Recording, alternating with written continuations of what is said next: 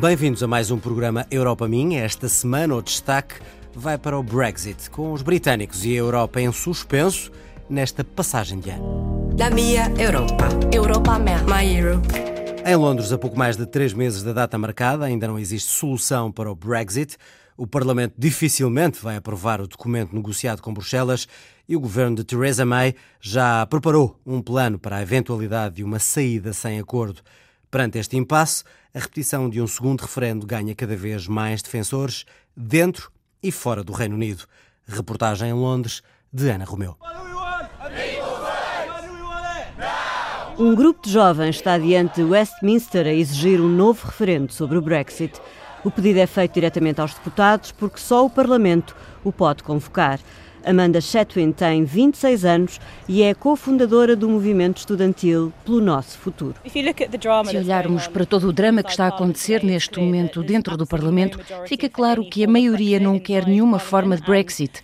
Portanto, realisticamente, a única forma de resolver isto, enquanto nação e pelo bem das gerações futuras, é devolver a decisão ao povo, onde tudo começou em 2016. Nessa altura, 75% dos jovens até aos 25 anos escolheu ficar na União Europeia. A esperança é que, mais de dois anos depois, esse número cresça, não só entre os que completaram 18 anos e votam pela primeira vez, mas também entre os arrependidos que escolheram Brexit e agora mudaram de opinião. É o que acontece com um em cada cinco britânicos se o referendo se repetisse Desta vez, votavam não sair da Europa. Nós sabemos que muitos dos que votaram sair estão arrependidos, sem qualquer dúvida. Eles sabem que lhes mentiram e estão arrependidos. Penso que devíamos ter um segundo referendo, porque agora sabemos o que está em cima da mesa. Perante um chumbo quase certo do acordo em janeiro, Tony Blair, o antigo primeiro-ministro trabalhista, pede a todos os deputados que se unam para fazer aprovar uma nova consulta popular. E até já tem a desculpa perfeita para Theresa May.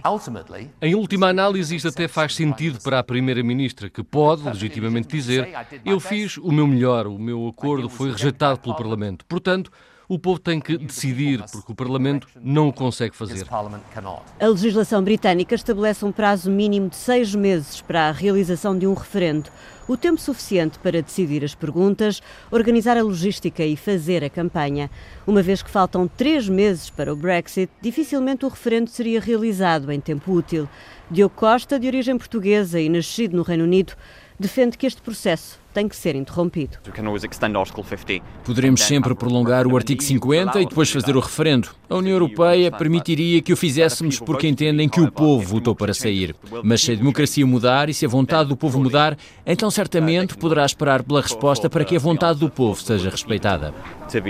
Se assim for, se for convocado um novo referendo, será a terceira vez que os britânicos são chamados a decidir se querem ou não fazer parte da União Europeia. A primeira vez aconteceu em 1975 e, nessa altura, 67% disseram que sim. Europa minha. Minha Europa. Europa minha.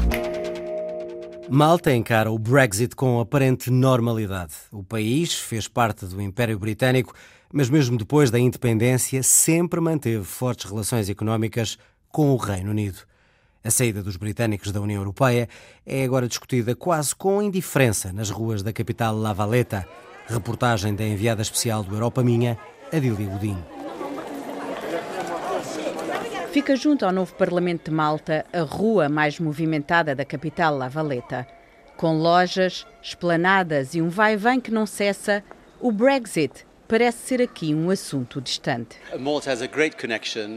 Malta tem uma forte ligação aos britânicos. Penso que quando o Brexit de facto acontecer, Malta terá uma boa relação com a Grã-Bretanha para garantir que todos os britânicos continuem a ser bem-vindos aqui em Malta. Teremos um acordo recíproco que será diferente do resto da Europa. Bastam poucos passos para o bulício da rua dar lugar à tranquilidade da Sociedade Filarmónica de La Valeta. A coletividade tem quase 150 anos e é aqui que todos os dias Vítor Cordina encontra os amigos. Se alguém for para o estrangeiro e voltar, é aqui que vem para ver os velhos amigos. Olhado ao ritmo de um jogo de bilhar, também aqui o Brexit parece uma jogada falhada. Não sou a favor do Brexit. Acho que é melhor se ficarem na União Europeia como nós. Na esplanada junto à Catedral de La Valeta, Peter Paul Ripard partilha da mesma opinião. Conheço a mentalidade britânica, tem o hábito de cometer erros. E este é um deles, se me permite dizê-lo. Peter Paul Ripard tem 81 anos. Nasceu em Malta, mas durante anos serviu no exército inglês. O que precisamos na Europa é de unificação e não da desintegração daquilo que já alcançamos. Com os britânicos é sempre muito difícil de dizer. Eles querem ser independentes, mas por outro lado têm que ver o quadro completo. Tendo tido o famoso império em que o sol nunca se punha, agora sentem-se um pouco perdidos. Malta fez parte do Império Britânico e, mesmo depois da independência, manteve o inglês como segunda língua. O país acredita nas relações privilegiadas que mantém com o Reino Unido para que aqui o Brexit se faça sentir de forma suave. Europa minha. My Europe. Mon Europe. No Parlamento Europeu, a resolução do emaranhado político em que caiu o Brexit é visto como um problema a resolver agora pelo governo britânico.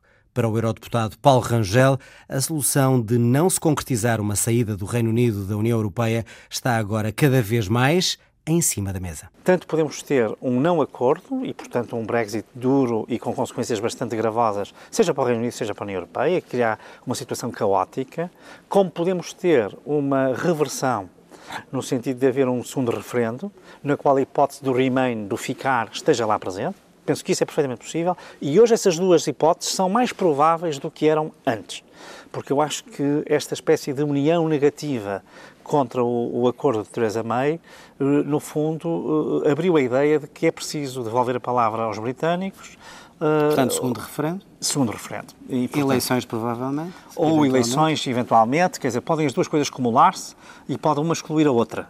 Agora, sem dúvida que neste momento está tudo em aberto. Estamos num dos momentos, eu diria, mais interessantes, ainda que inquietantes, da vida da União Europeia e do próprio Reino Unido. Ter... E isto não diz só respeito aos britânicos, como muita gente pensa, diz respeito a toda a União Europeia, a todos nós e a Portugal também. Sim, e eu acho que até diz respeito ao mundo, porque a estabilização da União Europeia é, apesar de tudo ainda, um fator muito relevante para a relação de forças global.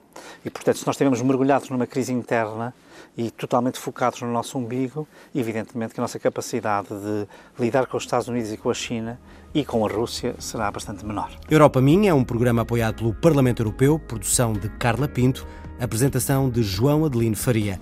Siga-nos como sempre em RTP Europa e contamos consigo como sempre aqui na Antena 1. Boa tarde, até para a semana, ou seja, até para o ano.